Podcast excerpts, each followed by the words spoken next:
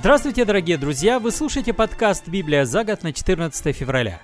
Сегодня мы читаем книгу «Исход» 19 и 20 главы, а из Нового Завета Евангелие от Матфея 27 главу, вторую ее часть.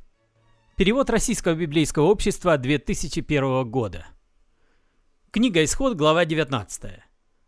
Пошел третий месяц после ухода сынов Израилевых из Египта. В тот день они достигли Синайской пустыни – Покинув Рефидим, пришли они в Синайскую пустыню и там остановились.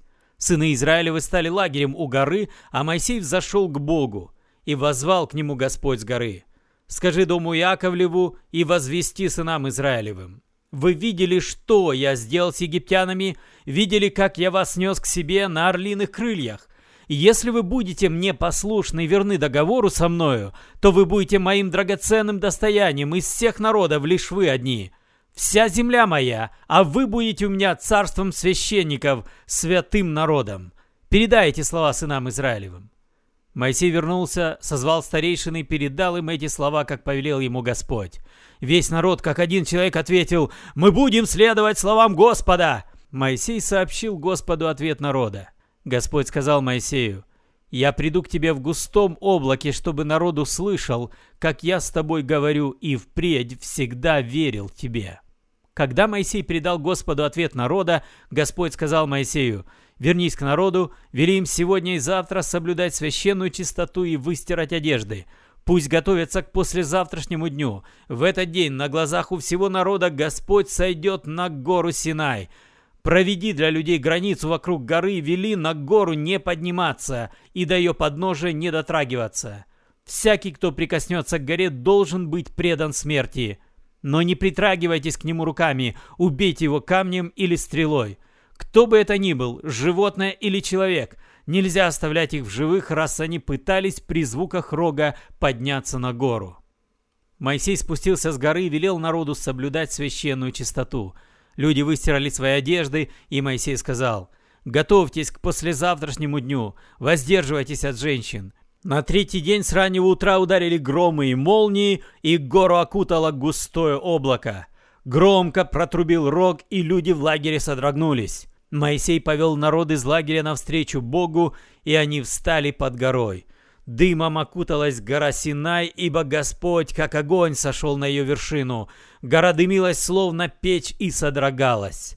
Звук рога становился все сильнее и сильнее. Моисей говорил, а Бог отвечал ему голосом грома. Господь сошел на вершину Синая и призвал Моисея к себе на вершину. Моисей взошел.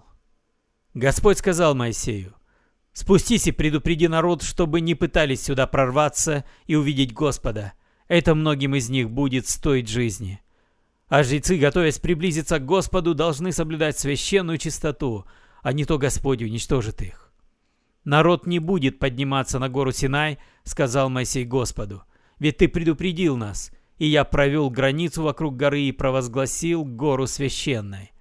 И Господь сказал Моисею, «Иди спустись и возвращайся сюда с Аароном, а священники простой народ пусть и не пытаются прорваться сюда, Господу, не то Господь их уничтожит».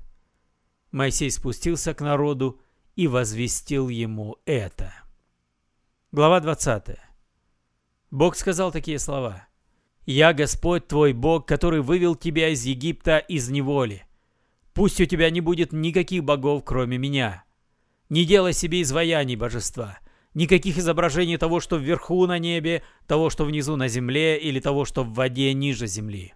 Не поклоняйся им и не служи им, ибо я Господь, твой Бог, ревнивый Бог, за грехи отцов, отвергнувших меня, я караю их детей, внуков и правнуков. А потомкам тех, кто меня любит и исполняет мои повеления, я и в тысячном поколении воздаю добром. Не произноси попусту имя Господа Бога твоего. Господь не оставит безнаказанным того, кто так делает. Помни, что суббота – священный день. Шесть дней работай, занимайся делами, а седьмой день – суббота, он принадлежит Господу твоему Богу. Работать в этот день нельзя никому, ни тебе, ни сыну твоему, ни дочери, ни рабу твоему, ни рабыне, ни твоему скоту, ни переселенцу, кто живет в твоем городе. Ибо за шесть дней Господь создал небо и землю, и море, и все, что их наполняет, а в седьмой день отдыхал. поэтому благословил Господь субботний день и сделал его священным. Чти отца и мать, чтобы долгой была твоя жизнь на той земле, которую Господь твой Бог тебе дарует. Не убивай, не прелюбодействуй, не воруй, не давай лживых показаний против ближнего, не желай отнять чужой дом, не желай отнять чужую жену, чужих рабов и рабынь, чужих быков и ослов, ничего чужого. Весь народ видел и слышал громы и молнии и звук рога и дымящуюся гору. Содрогнулись люди, отошли и стали поодаль.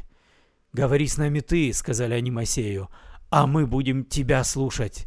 Не надо, чтобы Бог говорил с нами, а то мы умрем». «Не бойтесь», — ответил Моисей, — «Бог пришел, чтобы вас испытать, и чтобы вы исполнили страха Божьего и не грешили». Народ стоял в отдалении, а Моисей приблизился к темной туче, в которой пребывал Бог. Господь велел Моисею, «Скажи сынам Израилевым, вы видели, я обращался к вам с неба. Так не делайте себе серебряных и золотых богов, не ставьте их рядом со мной. Воздвигни для меня земляной жертвенник и приноси на нем жертвы всесожжения и пиршественной жертвы, мелкий и крупный скот из твоих стад.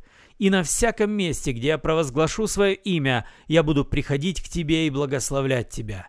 Если будешь воздвигать для меня каменный жертвенник, то не строй его из тесанных камней, а тесывая камень, ты осквернишь его». Не восходи на мой жертвенник по ступеням, чтобы не обнажился над ним твой срам.